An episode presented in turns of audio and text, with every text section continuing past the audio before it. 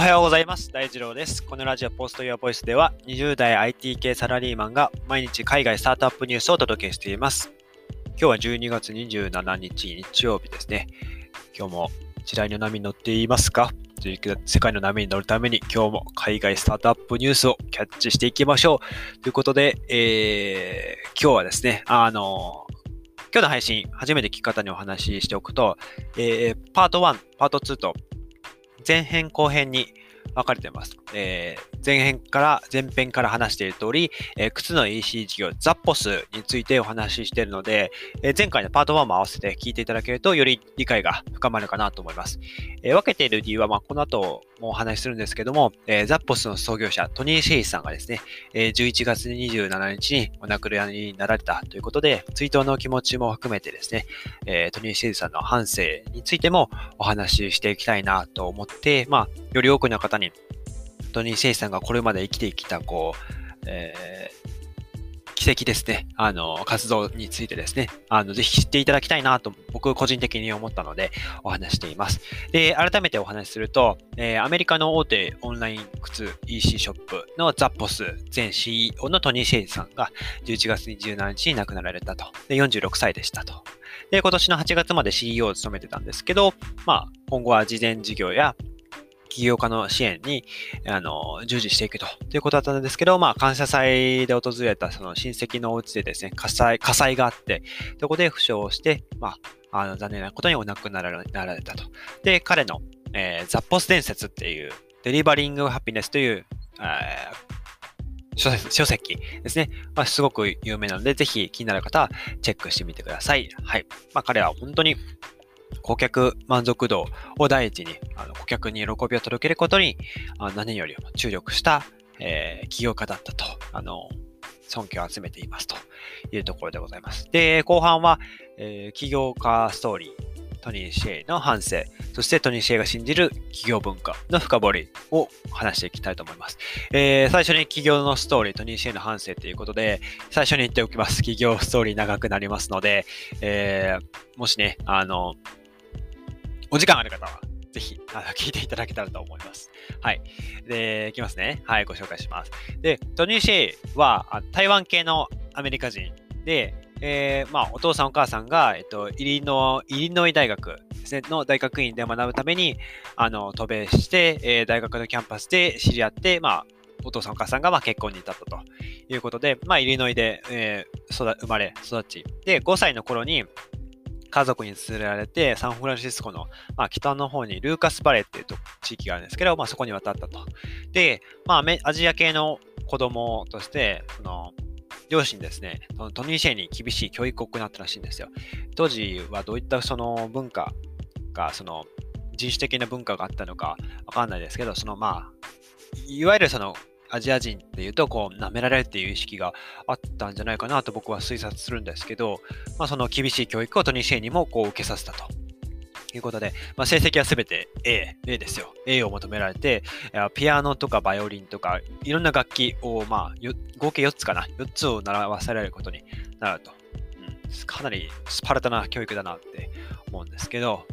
まあ、当時、トニー・シェイはですね、まあ、そのピアノの練習をする代わりです、代わりにですね、準備しておいた、あの、1時間の録音テープを、まあ、ずっと流していて、まあ、雑誌読んでたりしてたんです。もう5歳の頃からかなり、あの、狡猾な、あの、子供だった、あの、ずる賢いというか、はい、かなり頭の切れる、えー、子供だったみたいですね。まあ、これ大人になるまでバレなかったらしいので、す、あの、大したものだな、というところで。で、まあ、両親は、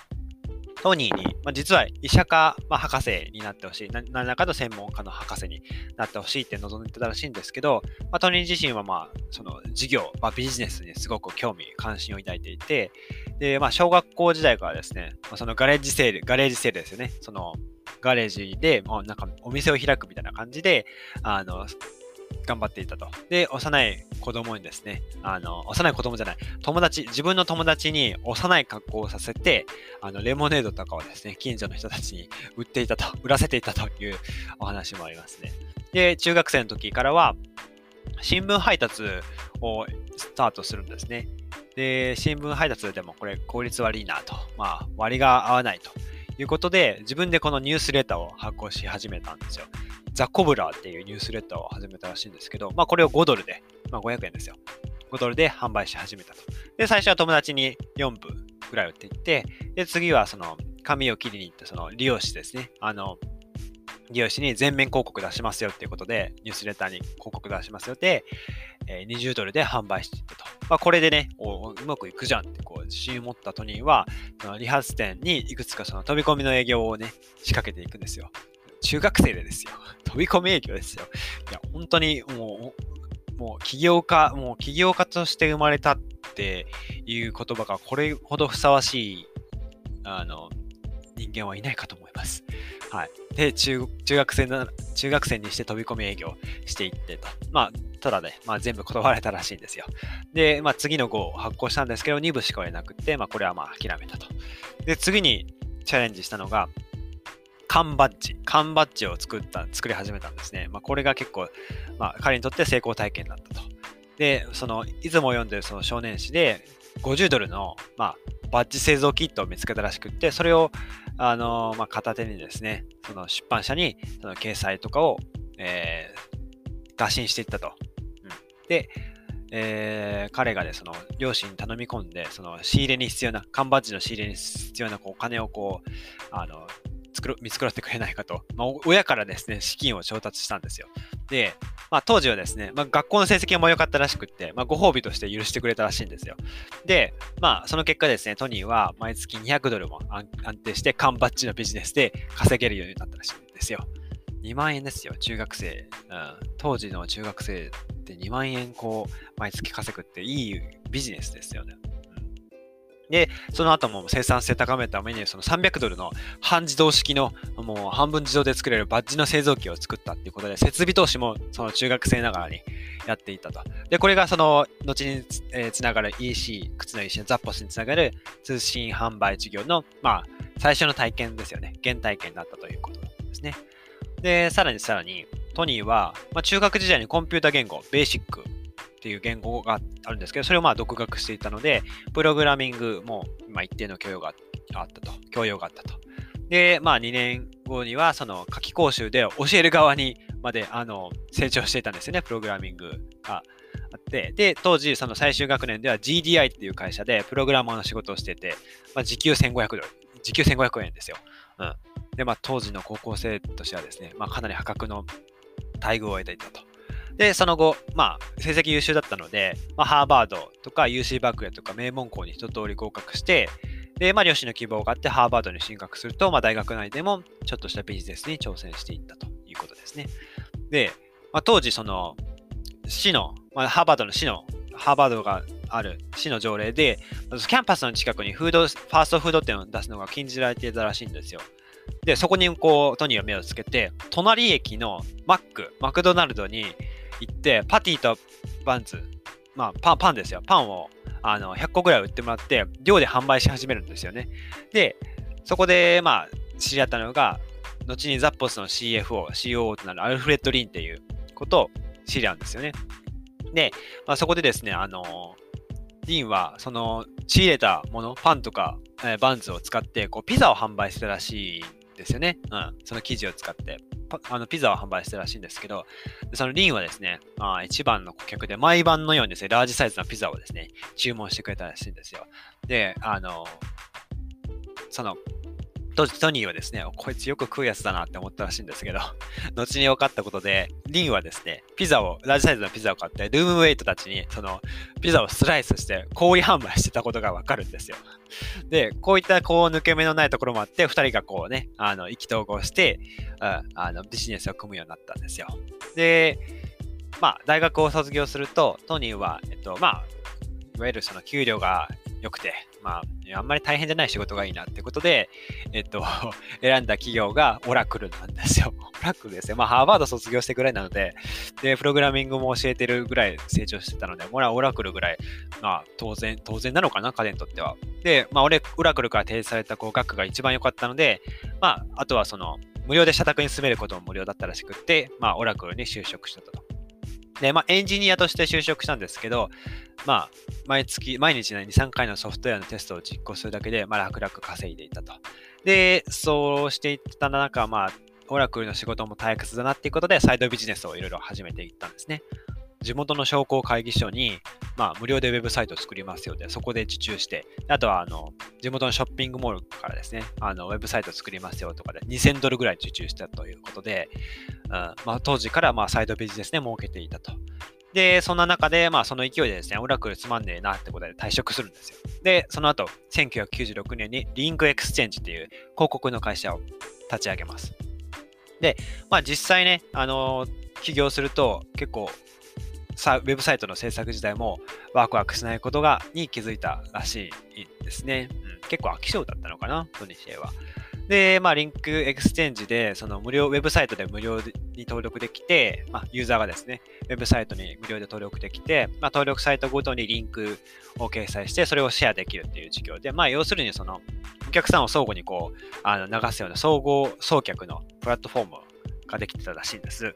で、まあ、その、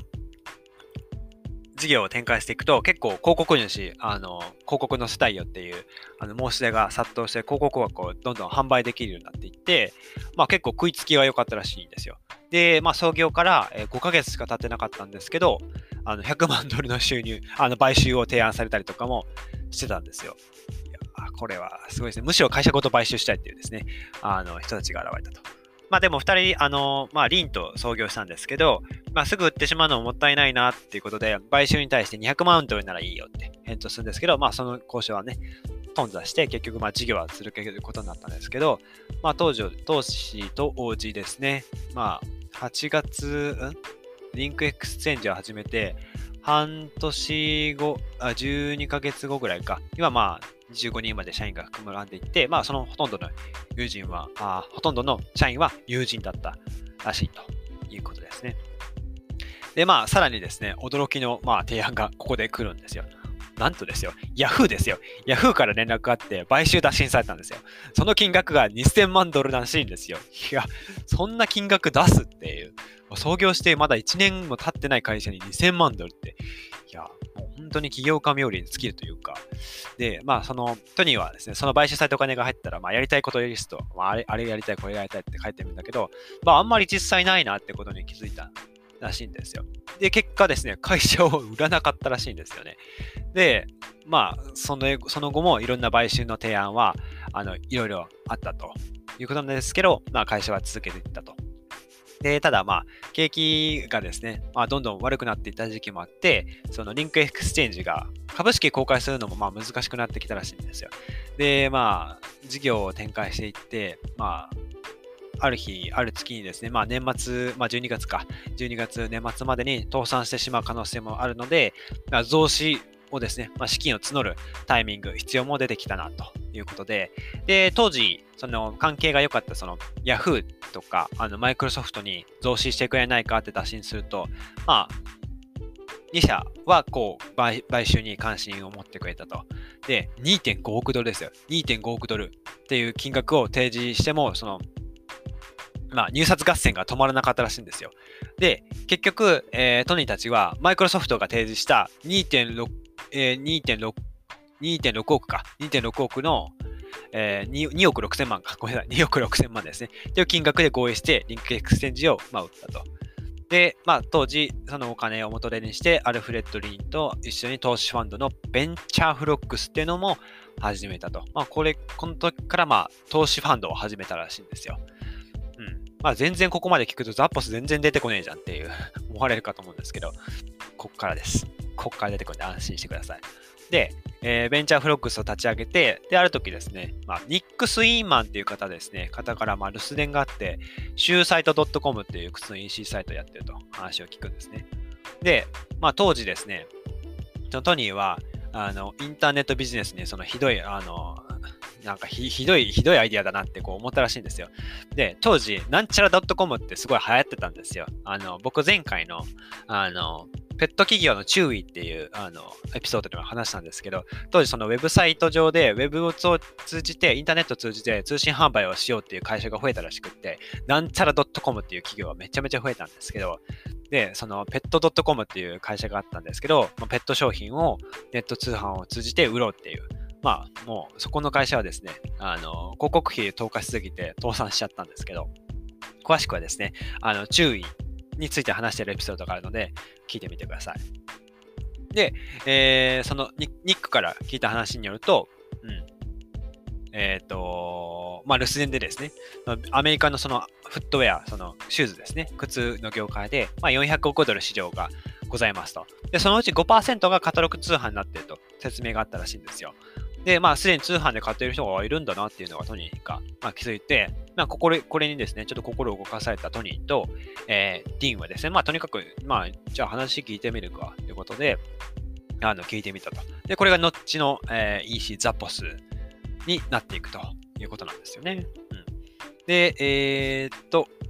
そうですね。で、ザッポスの誕生ということで、えー、ニック、当時、まあ、数年前に大学を出たばかりで、その、まあ、アメリカの靴の市場がさっき言った通り400億ドルありますよそのうち、えー、と5%、えー、20億ドルを、まあ、カタログ通販が占めるっていうことでは本当かよっていう感じなんですけど、うん。まあ、これからネット通販成長が期待できるよっていうのを、まあ、熱弁を受けてですね、まあ、あとは人が、まあ、靴を履かなくなる可能性は低いだろうっていうことで、まあ、ニックの体験から、まあ、ベイエリアで、その、アメリカのそのベイエリア、カリフォルニアとかあっちのベイエリアですよ。ベイエリアベイエリアで靴を買うのが大変なんであれば、他の地域で住む、他の地域に住む人は、もっとその靴を買うっていうのが、まあ、お店とかに行ったりして靴を買うっていうのが、まあ、大変なんじゃないかっていう仮説を立てて、近所の靴屋で、その、靴の写真を撮るんですよ。靴の写真を撮ってウェブサイトに載せると、意外とね、靴が売れ始めたっていうことが、まあ、その話をあのニックから聞いてですね、まあ、トニーは、まあ、そういった靴の業界の経験者を見つけたらまた、まあ、連絡してくれっていうことで、まあ、その、ニックが展開している、えー、シュートコムか、もうもうちょっとちょっと生しな名前がいいなって、こう、作戦会議をするらしいんですよ。で、まあ、その時に社名にザポスっていうアイディアが提案されたと。まあ、スペイン語のザパトス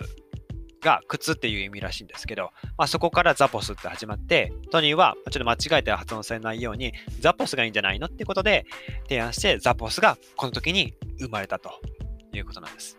で、えっと、この後ですね、あのトニーはそのザポスに協力していくんですけど、しばらくはポーカーとか、あのベンチャーファンド、あの投資家ファンドとして活動していくんですけど、ポーカーとかあのにのめり込んだりして、いろいろ紆余曲折あって、で、まあ、ただ、ザッポスのメンバーとはですね、その投資側としてあの定期的にミーティングしてたらしいんですよ。で、えー、っと、ある日ですね、まあ、ザッポスが、まあ、残り、あの、これまたちょっと話飛んじゃうかもしれないんですけど、ザッポスの景気が悪くなっていって、その残り5日で倒産するっていうところまで追い込まれると。で、あの、当時ですね、あの、トニーが別の投資家を、あの、ニックに紹介してたんですよ。えっと、セコイアっていう、あの、投資家ファンドがあって、セコイアのマイケル・モリッツっていう人を紹介してたんですけど、そこの人も、まあ、ザポスの靴の EC 事業に興味を持っていて、まあ、出資するよっていう話をしてたらしいんですけど、まあ、なかなかそのセコイアはですね、あの出資にこう踏み込んでくれなかったと。うん。まだまだ市場が伸びてなかったってところもあって、うん。まあ、当時のザポスはいろんなこう投資家、その出資してくれるところを探していて、もうもう危機に変していたと。資金繰りに困っていたんですけど、まあ、セコイアは、えー、出資しないと。まだまだ出資していない。まあ、成長を期待しているのは早く出資しろっていう感じなんですけど、まあ、なかなかその出資には至らなかったと。で、そこで、やっとバトンがトニーに渡るんですよね。そこから、もう、トニーがザッポスを、まあ、復活させるためにこう活動を始めるんですよ。で、まあ、最初、トニーはそのベンチャーフロッグスっていう投資家ファンドとして、まあ、多数のそのいろんなスタートアップに少額を投資することをやってたらしいんですけど、まあ、バトンが渡ってきて、その倫理ですね。あの、いや、ザポスどうしたいのってこう、迫られたと。で、よくよく考えた結果、トニーは、ザッポスを自分が住んでたあのロフト、家のロフトに引っ越しさせて、まあ、数ヶ月資金援助を行うことを、まあ、投資家ファンドとして、まあ、決めたんですよ。で、そこからフルタイムで、えー、ザッポスに参加し始めていって、まあ、ここからですね、まあ、2年は、相当苦い苦しい日々が続くんですよ。トニーにとってもザポスにとっても。で、まあ、どっか外部から資金調達できないかできないかってこう、もうめちゃくちゃ必死に探してたんですよ。なんですけど、あの、さっき話したセコイアっていうのは、あの期待はしてるんですけど、あの、まあ、出資は、その、してくれないんですよ。まあ、なので、トニーはもう必死にですね、生き残りだけは目指していったと。で、ついにはトニーの個人の口座から入金も行っていったんですよ。で、えっと、あちょっとこれもう全然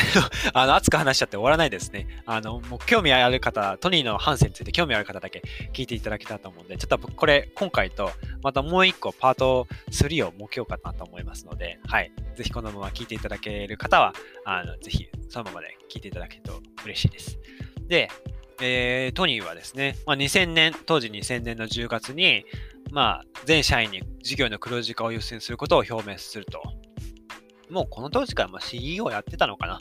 うん。で、まあ、ベンチャー、ベンチャーとしてね、いろいろやりたいことはあったんですけど、もう本当にいろんなことをやりたいけど、とりあえず棚上げして、このザ・ポスが生き残ることだけを優先したんですよね。で、当時はまあ、社員の減給、あとはレイオフ、えー、一時解雇ですね、を実行して、トニー自身の年収も24ドル、2400円という形に設定したということで、まあ、残った社員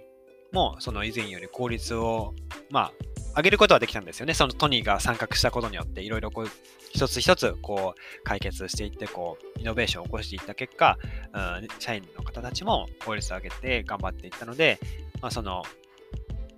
レイオフによってその生産性がこう低くなるんじゃないか、モチベーションが下がるんじゃないかって思ったんですけど、まあ、それはなんかギリギリ避けられたということなんですね。で、まあ、でもそれでもまあ黒字化にはまだ足りないと。で、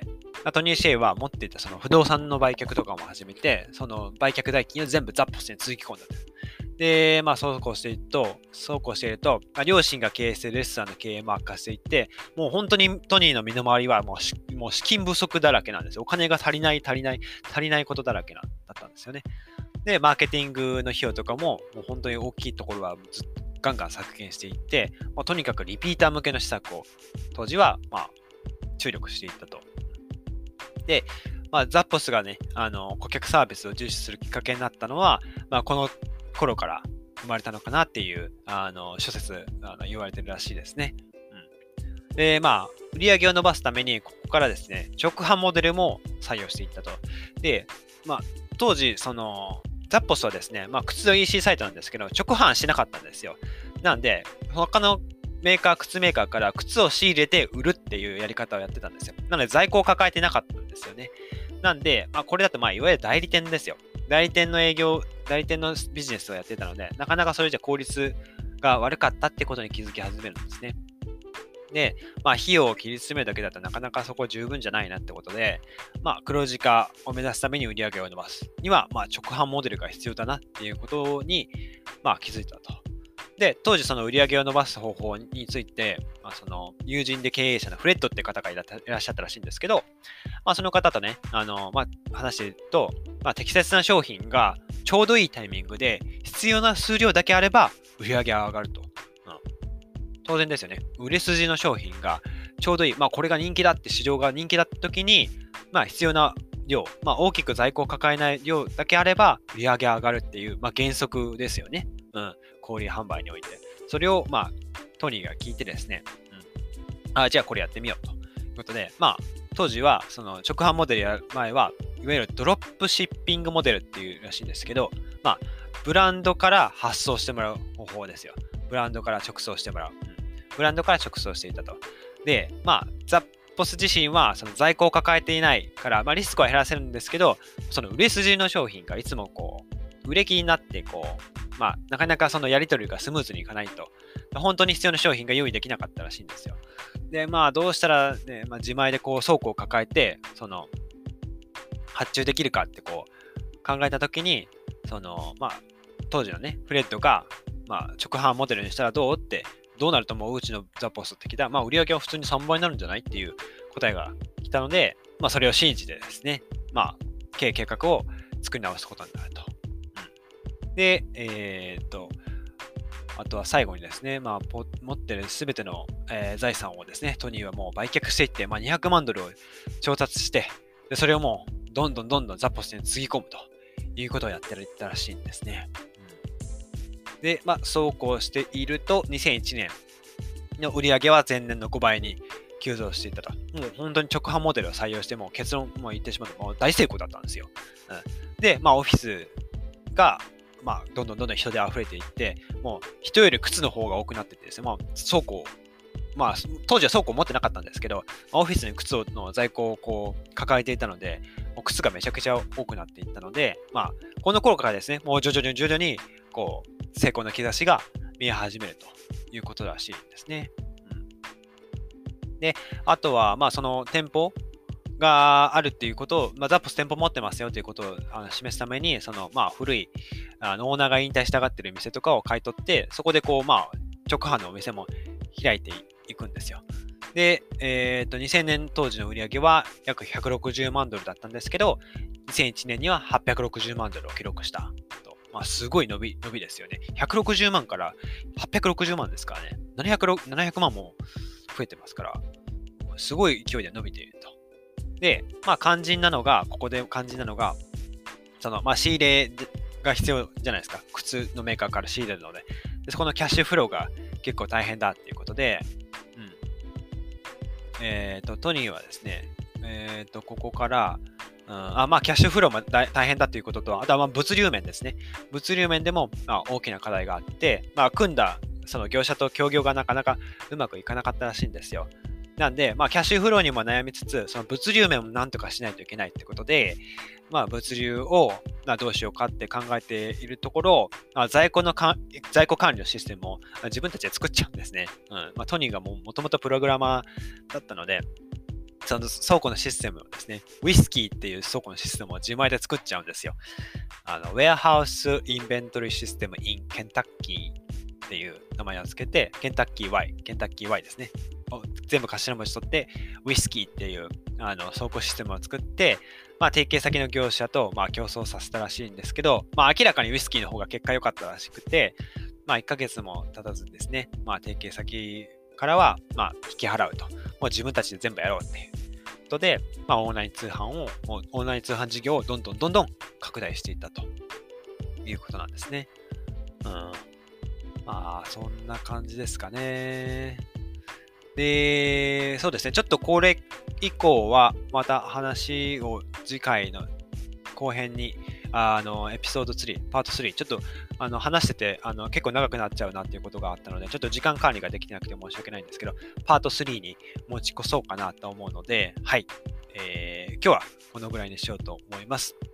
えー、今日もですね、あのエピソード聞いていただいて役に立った、いいなと思ったらぜひフォローよろしくお願いします。それでは皆さん素敵な一日をお過ごしください。バイバイ。